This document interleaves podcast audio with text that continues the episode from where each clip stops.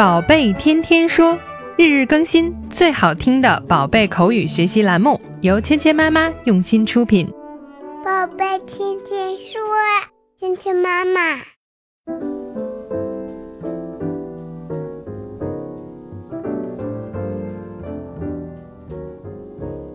亲爱的小朋友们、爸爸妈妈们，欢迎回到芊芊妈妈还有博宁哥哥带给你的宝贝天天说。上一周我们花了六天的时间学习了《Doctor Dora》这一集动画片里面有趣的对话。今天呢，我们要带给小朋友们新的一集动画片。那这一集的名字呢叫《Little Star》小星星。星星带给我们很多的遐想，很多美好的愿望。所以呢，星星是小朋友们都非常喜欢的东西。一起来听一下今天的对话里，Dora 和 Boots 是怎么样谈论小星星的呢 Every night before I go to bed, I make a wish. I make a wish on the first little star I see in the sky. 今天的对话说的是什么呢？Every night before I go to bed, I make a wish. 每一个晚上，我上床睡觉之前都会许一个愿。Dora 告诉我们，在每天晚上睡觉前，你可以对着天上的小星星许一个愿。Every night before I go to bed, I make a wish. Every 指的就是每一个的，night 夜晚，before I go to bed 在我上床睡觉之前，I make a wish 我都会许一个愿望，wish 就是愿望的意思，make a wish 许个愿，怎么许愿望呢？I make a wish on the first little star I see in the sky. 我会对着第一个我在天上看到的星星来许愿。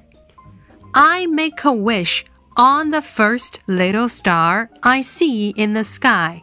Make a wish，刚才我们讲了，就是许一个愿望。On the first little star I see in the sky，对着我在天空中第一个看到的星星。On 在这里呢，表示我们许愿的那个对象，也就是这个小星星。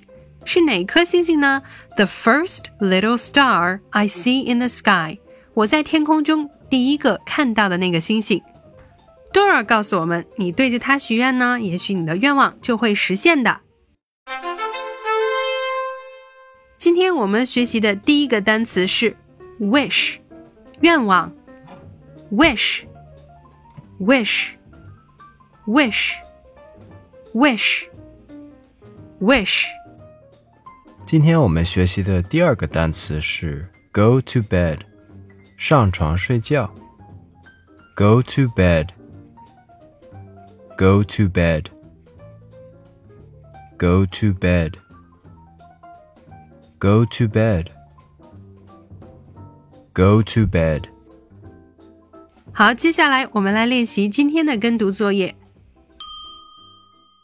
Every night before I go to bed, I make a wish. Every night before I go to bed, I make a wish. I make a wish on the first little star I see in the sky. I make a wish on the first little star I see in the sky. Every night before I go to bed, I make a wish. Every night before I go to bed, I make a wish. I make a wish on the first little star I see in the sky. I make a wish on the first little star I see in the sky. 好，接下来我们来玩你问我答的游戏。小朋友们听到丁的声音后，请说出你的那一句，来跟我们完成对话。Every night before I go to bed, I make a wish.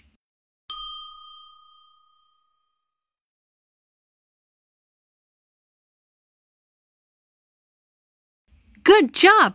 小朋友们说的太棒了。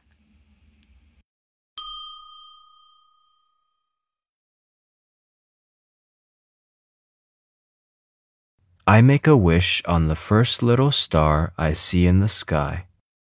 Nice work today. 好，今天的内容就到这里了，小朋友们学会了吗？更多精彩的内容，请关注“芊芊妈妈儿童英语”的微信公众号，还有喜马拉雅专辑。我们明天不见不散。